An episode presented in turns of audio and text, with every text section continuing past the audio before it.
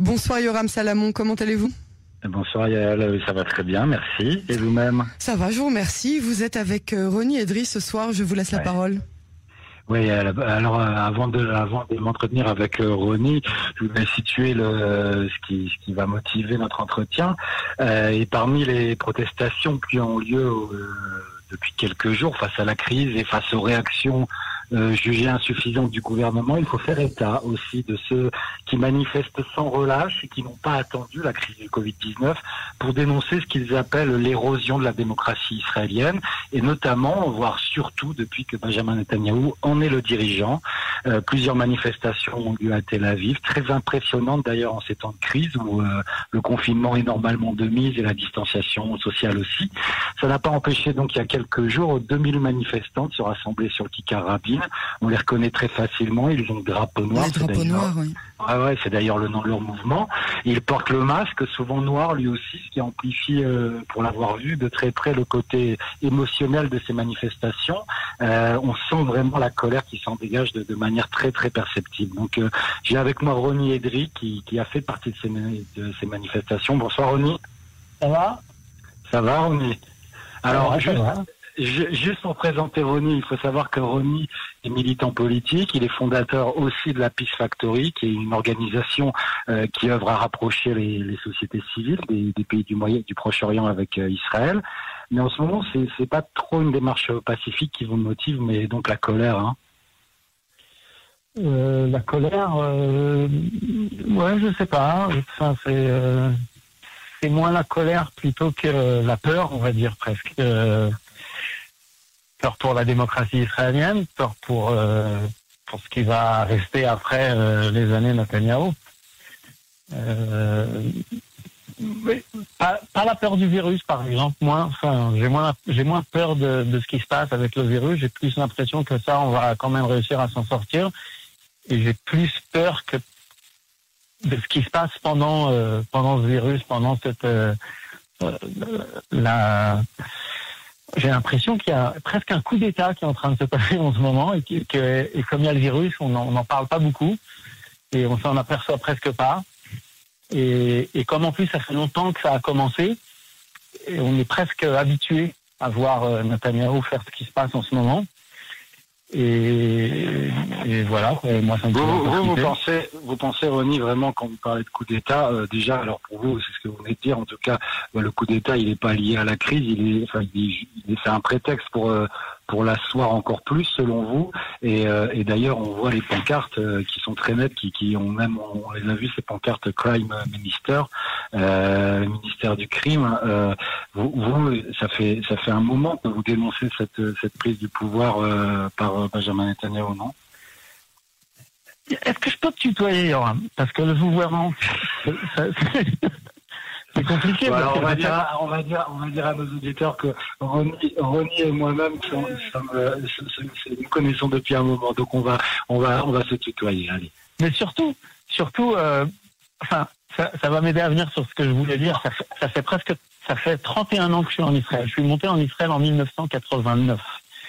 Et, et donc j'ai fait mon service militaire, j'étais dans les paras, et puis après j'étais, euh, et puis après je suis allé vivre à Jérusalem. Et et, et quand j'étais vraiment encore étudiant à Jérusalem, je me rappelle avoir vu un jour ce fameux Netanyahu qui à l'époque il était, il faisait pas encore euh, tellement parler de lui, euh, au Kikar Tzion. Je sais pas si si tu t'en rappelles de ces images-là, mais c'est la fameuse Merpeset, c'est là où il était en haut et en bas vraiment. Moi j'habitais juste à côté, donc en bas il y avait les gens qui scandaient des, des, des, images de Rabin en le traitant de, de traite. Il était habillé euh, en, avec les avec les vêtements nazis. Euh, et, et j'en revenais pas déjà à cette époque. J'en revenais pas de ce qui était en train de se passer dans, dans les rues de, de, de Jérusalem. Enfin, je, en, en, tant que nouvel immigrant et, et tellement naïf à cette époque-là, je me disais mais ça peut pas être euh, ça peut pas être Israël, c'est ce que je suis en train de voir. Et puis après, euh, il y a eu l'assassinat de Rabin, et puis après, euh, Netanyahu qui est passé au pouvoir, et, et, les années qui et les années qui ont suivi. Et, et, et depuis cette époque, je vois l'ascension de Netanyahu, et, et, je vois et je vois ses réflexes, et je vois comment il fait, et et, et tu t'aperçois vraiment que c'est. Tu connais la chanson de Dutron l'opportuniste, Oui, bien sûr. c'est Netanyahou. C'est l'opportuniste, c'est c'est lui, mais tout craché. Dutron, il a écrit pour lui cette chanson. C'est le gars qui est là et qui veut rien, il veut surtout pas shaking the boat, il veut pas changer les choses, il veut réussir à faire son beurre, comme dans la chanson. Et, son ascension politique, c'est ça, quoi, en fin de compte. C'est- réussir toujours à faire le deal. Et, les deals qu'il fait, c'est toujours avec, les pires. Avec, euh, avec les ultra-religieux, avec, euh, euh, les, colons. Et, en fin de compte, il, vend presque, il vend Israël, il vend l'idée de, de l'Israël, de, l'idée dans laquelle moi j'avais grandi. Il vend cette idée à, à c'est bazardé quoi. Et dans un moment, dans, René, dans un moment comme euh, comme celui que, que nous vivons avec la crise euh, et justement avec, euh, il y avait un espoir d'une grosse partie de la population israélienne que Gantz, euh, avant qu'il entre dans le gouvernement, euh, puisse euh, changer les choses. Est-ce que est-ce que la crise n'a pas euh, n'a pas justement fait euh, causer l'effondrement euh, de toute cette de toute cette de tout cet espoir? Parce que les Israéliens attendaient que entre guillemets évidemment, mais un homme fort puisse gérer cette crise. Je pense que la crise, en fin de compte, elle, permet vraiment de démontrer ce que, beaucoup, beaucoup d'Israéliens euh, criaient déjà dans les rues. Comme tu disais tout à l'heure, moi, ça fait déjà quelques années que que j'y vais en manifestation et, et, et qu'on appelle à, ce qui se passe face à Enfin, je sais pas, imagine-toi un premier ministre accusé de, avec trois chefs d'accusation euh, qui est censé passer devant les tribunaux et qui tout d'un coup fait, fait, fermer les cours de justice. Enfin, imagine-toi que le gars, il décide que c'est lui qui va choisir ses juges, c'est lui qui va choisir le procureur général, c'est lui qui va choisir euh, le chef de la police. Et enfin, c'est vrai, c'est incroyable. Rien que de le dire, j'en reviens pas. Et, ouais.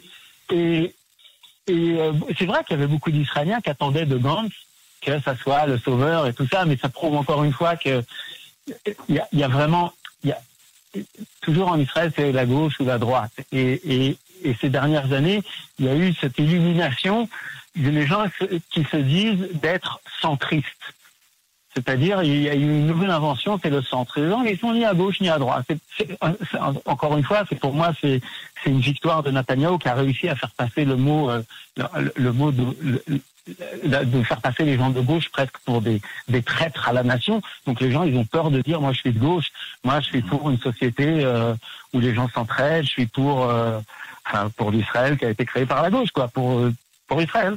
Et, et donc, il y a, y, a, y a ce centre, mais il, s'est complètement effondré parce que les gens attendaient que, que Gantz. En fin de compte, les gens de gauche, ils ont été votés pour Gantz et, et, et ils lui ont donné son ticket en disant tout mais pas Netanyahou. Et, on, et ils attendaient en fin de compte qu'il crée une coalition sans Netanyahou. Il, il aurait pu le faire, je sais pas pourquoi il a décidé, en fin de compte, de, de filer pour toi, à Netanyahou. Pour toi, c'est une trahison, euh, l'entrée le, oui. de, de Gantz au gouvernement? Je pense que franchement, depuis, je, reviens, je repars encore loin, mais depuis l'assassinat de Rabin, il n'y a pas eu pire que cette trahison-là. Mm -hmm. Je pense que les Israéliens, ils n'ont jamais été autant, ils n'ont jamais autant morflé que, enfin, à, à, part, je pense, pour moi, à part l'assassinat de Rabin, je pense que celle-là, on ne l'avait pas encore fait. Imagine plus d'un million de personnes qui vont voter contre Netanyahu. C'était le seul ticket qu'il avait, ce gars-là. C'est la seule, la seul, euh, seulement pour ça qu'on l'avait fait venir. Personne ne le connaît, personne ne sait d'où il sort, il n'a jamais fait partie politique, ancien euh, général, ancien euh, chef de Tsahal. voilà quoi, il a, il a aucune carrière politique derrière lui, les gens ont tout misé sur lui, et le ticket c'était tout, mais pas Netanyahou. Yoram, Yoram et Ronnie, je suis navré, je vais devoir vous interrompre en technique, on me fait signe ouais. qu'on a quasiment okay. plus, euh, plus de temps. On vous remercie euh, beaucoup okay. pour, euh, beaucoup, pour cette Ronnie. Ciao. intervention. Merci, merci beaucoup Ronnie et bon courage pour, pour la suite. Au revoir. Merci à tous les deux.